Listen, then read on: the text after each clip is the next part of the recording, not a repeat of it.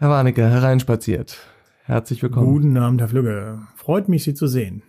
Dito, Herr Warnecke. Jetzt ähm, wird aber gleich relativ ungemütlich. Ähm, trotz Ihrer guten Laune sprechen Soll wir Soll ich wieder gehen oder? Nee, bleiben Sie ruhig da. Es geht Gut. nämlich um ein großes und emotionales Thema. Es geht nämlich um das Thema Mietregulierung, mal ganz theoretisch ausgesprochen und ganz praktisch. Mietpreisbremse und hier in Berlin, viele haben davon gehört, den Mietendeckel. Also es geht um, um Dinge, der Staat versucht, die Miete ähm, zu bremsen, zu deckeln, die zu verlangsamen, die Mietpreissteigerung zu verlangsamen, alles im Sinne von uns Bürgern, die wir zur Miete wohnen. Ähm, eigentlich doch gar nicht schlecht. Ja, wie so manche Idee, die auf den ersten Blick gut klingt, ist auch das in Wirklichkeit eine schlechte Idee. Und ich will da gar nicht zu akademisch rangehen, sondern einfach mal darauf hinweisen, dass es tatsächlich äh, Mietpreisbremsen und Mietendeckel auf der ganzen Welt gibt und gegeben hat.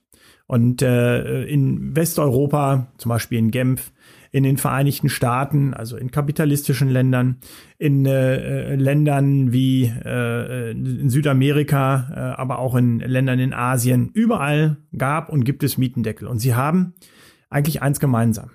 Erstens, sie wurden einmal ab eingeführt und niemals hat sich ein Politiker getraut, sie wieder abzuschaffen. Und damit haben sie zweitens überall, wo sie jemals da waren, eine verheerende Wirkung entfaltet. Der Immobilienbestand wurde nämlich Stück für Stück schlechter. Der Immobilienbestand wurde für Mieter immer weniger, weil man nämlich nicht mehr in die Vermietung gegangen ist. Und man kommt dann letztlich dazu hin, dass man keine Mietverträge mehr abschließt, sondern wie zum Beispiel auch in Österreich, in Wien nicht unüblich, sich gegenseitig adoptiert, um in einen Mietvertrag hineinzukommen. Und äh, wer das alles nicht glaubt, den äh, verweise ich mal in der Nach-Corona-Zeit äh, auf eine Reise nach Lissabon. Dort haben wir eine wunderschöne Altstadt, in der niemand mehr leben kann, weil die Gebäude alle einsturzbedroht sind. Das ist natürlich nett und lustig, wenn man da ein Glas Portwein äh, äh, beim an einem lauen Sommerabend in den Straßen äh, trinken kann, aber zum Leben ist das alles nichts mehr. Das ist das Ergebnis von Mietpreisregulierung. Nee, nee, Herr Warnecke, das ist mir jetzt ehrlich gesagt äh, etwas zu, zu einfach. Also, gucken wir mal auf die großen europäischen Metropolen. London, Paris, Rom und so weiter und so weiter. Ähm, ich kenne das aus dem Studium, wir kennen das von sozusagen Besuchen am verlängerten Wochenende, ähm, wenn man so die Klingelschilder in der Innenstadt runtergeht ähm, und die Leute aus den Hauseingängen rauskommen sieht, das sind ja nicht mehr die normalen Bürger in Anführungsstrichen oder die Mittelschicht. Das sind keine Krankenschwestern, das sind keine Friseusen, das sind keine Lehrer, das sind keine Polizeibeamten. Also die Leute, die in Barcelona, in Madrid, ähm, in der Innenstadt aus den Häusern rauskommen, sind Banker. Ähm, das sind, äh, viele sind auch Airbnb-Wohnungen, auch darüber müssen wir jetzt nicht reden, aber auch das Modell funktioniert da nur noch. Also möchten wir in einer Gesellschaft leben, wo die Innenstädte im urbanen Raum nur noch von richtig, richtig Gutverdienern ähm, ähm, belebt werden können? Die äh, Frage soll sich jeder selbst beantworten. Ich würde sie nicht mit einem Ja beantworten. Aber das ist auch nicht, äh, glaube ich, die Frage beziehungsweise das Argument, was gegen äh, eine Mietpreisbremse oder für eine Mietpreisbremse und für einen Mietendeckel spricht. Ähm, sie unterstellen ja mit der Frage, äh, dass das eine Lösung sein könnte, um Menschen äh, in bezahlbarem Wohnraum in den Städten zu halten. Und äh, wenn Sie in die Städte gucken, wo es Mietpreisbremsen und Mietregulierungen gibt, werden Sie sehen, dass es dort erst recht nicht der Fall ist. Schlicht und ergreifend deswegen, weil es dann keine Investitionen mehr in Wohnraum gibt. Im Gegenteil. Diejenigen, die dort noch Wohnraum haben, wartet, bis der Mieter ausgezogen ist, der letzte Mieter, und dann wird die Wohnung eben verkauft an jemand, der Selbstnutzer ist. Das heißt, der Mietwohnraumanteil wird immer geringer werden durch solche Regulierungen. Und das ist der Weg, auf den wir uns jetzt begeben haben. Wenn wir mehr Bevölkerung haben, die in der Stadt wohnen möchte, dann müssen wir uns darum kümmern, dass dort mehr Wohnraum entsteht. Das ist das eine. Und das zweite ist, wenn wir Menschen haben, die sich Wohnraum nicht mehr leisten können, dann müssen wir ganz konkret diesen Menschen helfen.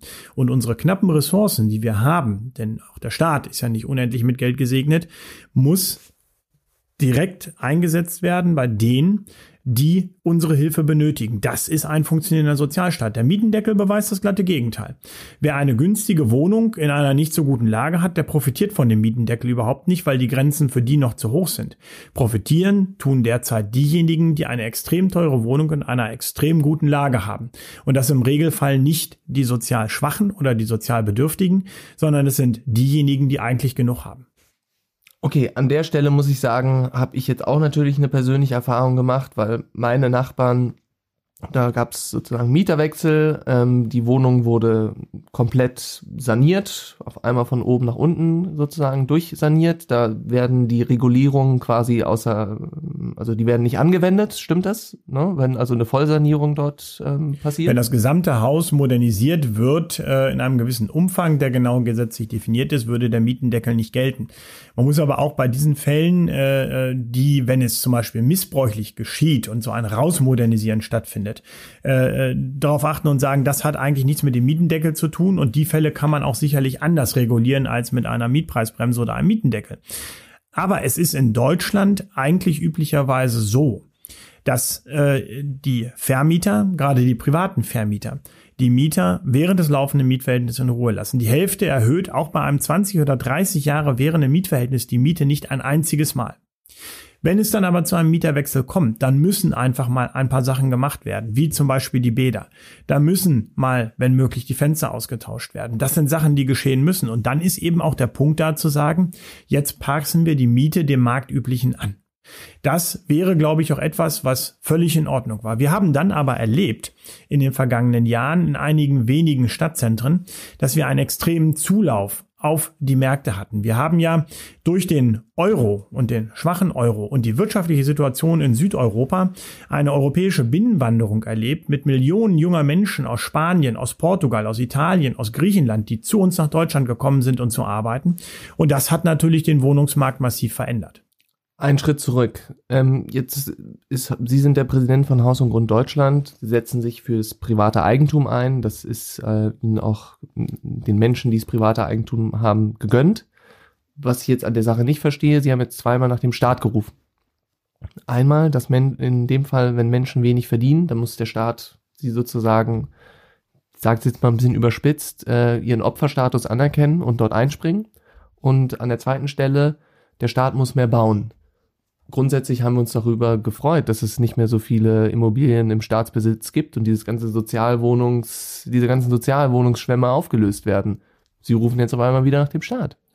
Äh, das eine ist ein Missverständnis und das andere kann ich erklären. Äh, der Staat soll nicht bauen. Das schafft er ja auch gar nicht. Das sieht man ja in Berlin ganz wunderbar. Der Staat ist aber derjenige, der die äh, Rahmenbedingungen setzt, damit man überhaupt bauen kann. Bauland zur Verfügung stellt, die äh, baurechtlichen und bautechnischen Vorgaben macht und damit übrigens massiv die Preise beim Bauen treibt. Das sind die Dinge, die wir vom Staat erwarten, es den Menschen zu ermöglichen, selbst zu bauen. Im Übrigen erwarte ich auch, dass es nicht immer nur diese großflächigen Konzeptausschreibungen gibt, wo sich auch nur wieder Konzerne bewerben können, die dann auf einmal äh, 500 Einheiten oder 1000 Einheiten und Block bauen, sondern ich erwarte, dass der einzelne Bürger dieser Stadt zusammengefasst, zum Beispiel in einer Baugenossenschaft, in der Lage ist, ein Mehrfamilienhaus in einer Stadt neu zu errichten. So wie das früher eben auch geschehen ist, dass also die Menschen der Stadt selbst zum Bauherrn werden. Das ist unser einer Wunsch. Und was ansonsten äh, die staatliche Unterstützung für Menschen angeht, die hier eine äh, Unterstützung brauchen, das sind übrigens äh, rein statistisch ganz überwiegend ähm, Witwen, äh, die von der Rente leben, sowie auf der anderen Seite Alleinerziehende mit einem oder zwei Kindern. Für diese Menschen haben wir doch nun extra den Sozialstaat geschaffen. Und es ist eine der Kernaufgaben des Sozialstaates, denjenigen mit unter die Arme zu greifen, die Hilfe brauchen. Und das ist ja auch nicht so, äh, dass der Finanzminister sich hinstellen kann und Geld druckt, sondern es ist ja Steuergeld. Das heißt, alle Bürger dieses Landes haben den Staat damit beauftragt, das Geld der Bürger zu verwenden, um denjenigen, denen es schlecht geht, zu helfen. Insofern will ich eigentlich nicht sagen, der Staat muss da Geld ausgeben. Das machen wir anderen Bürger, die uns das leisten können, zum Glück schon. Aber er muss zumindest seine Rolle erfüllen und denjenigen äh, Hilfe geben, die Hilfe brauchen. Und das kann man mit Wohngeld und ähnlichem wunderbar lösen. Gut, das haben Sie jetzt erklärt. Aber nicht nur die SPD, sondern auch die CDU, die möglicherweise dem Verband etwas näher steht als andere Parteien, die sind ja nicht zufällig darauf gekommen. Die sind ja nicht zufällig darauf gekommen, ähm, Mietpreisregulierungen einzuziehen, ähm, die über den, wir haben ja meines Wissens ja schon eine gewisse Mietpreisregulierung in Deutschland immer gehabt, der Miet, der Mietspiegel, so, der Mietspiegel. Ähm, die sind ja nicht zufällig darauf gekommen, das noch extra zu installieren. Ähm, woher weht denn da der Wind? Also äh, das ist dann natürlich eine Frage, die müssten Sie eigentlich an die Parteivorsitzenden von CDU, CSU und SPD stellen. Mit denen Sie ähm, in guten Kontakt stehen. Nichtsdestotrotz äh, kann ich Ihnen jetzt auch nicht unbedingt bestätigen, äh, dass die letzten vier Jahre äh, äh, irgendwie das Gefühl äh, gegeben hätten, dass da eine besondere Nähe gerade zu einer Partei stünde. Nein, wir erleben derzeit eine Wohnungspolitik, die geprägt ist von einem politischen Überbietungswettbewerb, der allerdings nicht auf Fakten und wissenschaftlichen Argumentationen beruht. Äh, ich kann mich nur wiederholen. Es gibt keinen Volkswirten und die streiten ja eigentlich über alles und jedes, der sagen würde, ein Mietendeckel oder eine Mietpreisbremse funktioniert. Das ist einfach auch in der Praxis immer widerlegt. Es ist eben ein äh, politisches Placebo, wenn Sie so wollen, äh, Opium für das Volk, mit dem man kurzfristig sagen kann, seht her, die Mieten sind gesäckt. Aber es ist keine Lösung für das Problem. Das haben wir schon verstanden. Aber was wird dann dann jetzt, nehmen wir mal an, dass der Mietendeckel wird, ähm, ist verfassungskonform und dann werden mehrere Städte und Gemeinden den in Deutschland noch übernehmen.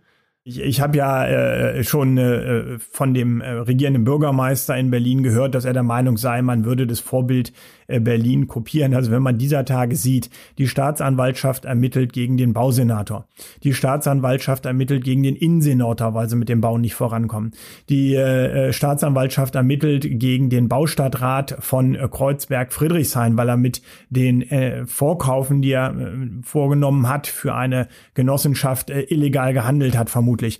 Dann haben wir die Situation, dass die Menschen, die in den vorgekauften äh, Häusern leben, äh, für die gilt übrigens der Mietendeckel nicht. Da schreibt dann auch noch der äh, Senat an diese Mieter in den Häusern, dass sie jetzt Pech hätten. Das seien nämlich jetzt öffentliche Wohnungen und deswegen gelte der Mietendeckel nicht. Und dann wird auch noch eine Mieterhöhung angekündigt. Also, wissen Sie, ich kann mir viel vorstellen, aber dass dieses Berliner Vorbild äh, in dieser auf dem Weg zur dysfunktionalen Stadt befindlichen äh, äh, Konstruktion des Staates, dass das ein Vorbild für andere Städte ist, das glaube ich nicht und das sehe ich auch parteiübergreifend. Äh, zum Beispiel die Hamburger, da äh, regiert ja auch die SPD, die haben einfach nur abgewunken, als sie gehört haben, was hier in Berlin passiert. Gut, Kann ich mir nicht vorstellen. Geschenkt. Nochmal zurück zu meiner Frage. Also was passiert, wenn es jetzt erstmal so weitergeht? Also die Mietpreisbremse ist ja ein bisschen populärer schon in Deutschland verbreitet als, als der Mietendeckel was passiert in zehn Jahren? Wir werden ja in, dann in Deutschland nicht Verhältnisse wie in Südamerika und in ähm, Südeuropa wie in Lissabon haben.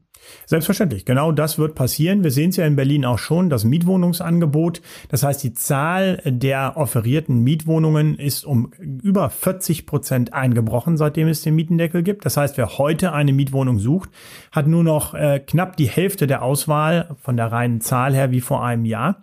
Das ist übrigens in allen anderen Städten nicht geschehen. Es hat also nichts mit Corona oder ähnlichem zu tun, sondern schlicht mit dem Mietendeckel. Gleichzeitig und logisch und konsequent äh, dazu ist das Angebot an Wohnungen, die man kaufen kann, äh, dramatisch angestiegen, hat sich verdoppelt. Schlicht und ergreifend, weil die Eigentümer den Wohnungen gehören, die jetzt nicht mehr vermieten, sondern zum Kauf anbieten, weil es sich einfach nicht mehr lohnt, sie zu vermieten. Wer hat schon Lust, äh, eine Wohnung zu vermieten und dann von seinem normalen Eigentum noch Geld draufzulegen, damit ein Mieter in der Wohnung wohnen kann? Das passiert einfach nicht. Und so erleben wir, dass der Mietwohnungsmarkt bereits jetzt, nach knapp einem Jahr Mietendeckel, wesentlich schlechter wird in also, Berlin und Investitionen in den Bestand finden auch nicht mehr statt. Also das heißt, wenn ich jetzt Ihnen Glauben schenken möchte, die Spirale dreht sich eigentlich durch diese Bremsen, durch diese Regulierung, die dreht sich eigentlich noch viel weiter. Ähm, Sie müssen mir nicht Glauben schenken, Sie könnten aber dafür einfach eine Studie des DIW hier in Berlin äh, lesen. Äh, das DIW hat genau dies untersucht und ist exakt zu der Erkenntnis gekommen. Durch eine Regulierung im mietrechtlichen Bereich, die über ein normales, für beide Seiten akzeptables Maß, wie bei einer Waage, eine gewisse Ausgewogenheit hinausgeht, erreicht man nur für einen Mieter negative Wirkungen, weil dann nämlich die Vermietung nicht mehr stattfindet. Und da sieht man auch diesen populistischen Spruch dran, äh, wie, wie falsch der ist. Keine Rendite mit der Miete. Ja, also bitte, ein oder zwei Prozent Rendite müssen möglich sein, um das Gebäude zu unterhalten und damit es sich auch lohnt. Es soll ja niemand reich werden davon. Aber wenn diese ein oder zwei Prozent, und das ist das, was im Durchschnitt ein privater Vermieter verdient mit der Vermietung, nicht mehr möglich sind, dann macht es auch keinen Sinn mehr, die Wohnung zu vermieten. Und dann passiert das, was wir Land auf Land ab erleben. Große Fonds kaufen die Wohnung allein aus spekulativen Gründen ein, interessieren sich überhaupt nicht für die Mieter in dem Haus, sind für die Mieter nicht ansprechbar, nicht erreichbar, lassen das Haus verfallen und hoffen einfach darauf, dass sie es ein paar Jahre später mit ein paar Euro mehr teurer verkaufen können. Okay, also mal angenommen, das passiert so wie gerade von Ihnen skizziert. Das heißt, in wie vielen Jahren kippt dann quasi die Stimmung? Die Stimmung bei den Mietern dürfte schon in wenigen Jahren kippen. Äh, das geht so schnell, dass man ja auch beim regierenden Bürgermeister Müller sieht, er verlässt sein sinkendes Schiff und möchte jetzt in den Bundestag einziehen. Und äh, äh, das ist ja nicht der einzige aus der Landesregierung, der die fluchtartig verlässt. Das gilt ja fast für große Teile der Berliner Landesregierung so, denn es ist absehbar, dass in der nächsten Legislaturperiode, auch in einem Jahr wird in Berlin wieder gewählt, die ganzen Probleme und Schattenseiten bereits zutage treten werden. Und dann werden die Leute das nicht mehr gutieren. Also, wir bereiten uns vor, in einem Jahr in Berlin sind Wahlen und dann in fünf Jahren wieder, also in sechs Jahren, dann ähm, wird ein anderer Wind im Parlament wehen, weil Wohnen ist ja offensichtlich das zentrale Thema in Berlin. Ähm, wie Sie gerade skizziert haben, offensichtlich auch wahlentscheidend. Ich weiß nicht, ob es wahlentscheidend ist. Äh, wir haben ja viele Motive, äh, eine Partei zu wählen oder eine andere Partei zu wählen. Ähm, ich hoffe, äh, und darauf setze ich eigentlich ein bisschen, dass äh, die Wohnungspolitik rauskommt aus diesen populistischen Wahlkampfschlachten und dass wir es endlich wieder schaffen, zurück zu einer vernünftigen Wohnungspolitik, die sachbasiert ist, zu kommen. Das wäre das eigentliche Ziel und der eigentliche Wunsch. Denn äh, wenn wir uns auf dem Niveau bewegen, wie wir es jetzt haben, dann überlassen wir den Populisten das Feld. Und wir müssen es uns wieder darauf besinnen, dass ein Parlament ja geradezu dafür dient, vielleicht auf den ersten Blick unpopuläre Maßnahmen zu treffen, die aber langfristig im Interesse der Bevölkerung sind. Und das schaffen eigentlich nur die großen demokratischen Parteien. Hoffen wir, dass die das wieder schaffen, den Boden unter die Füße zu bekommen.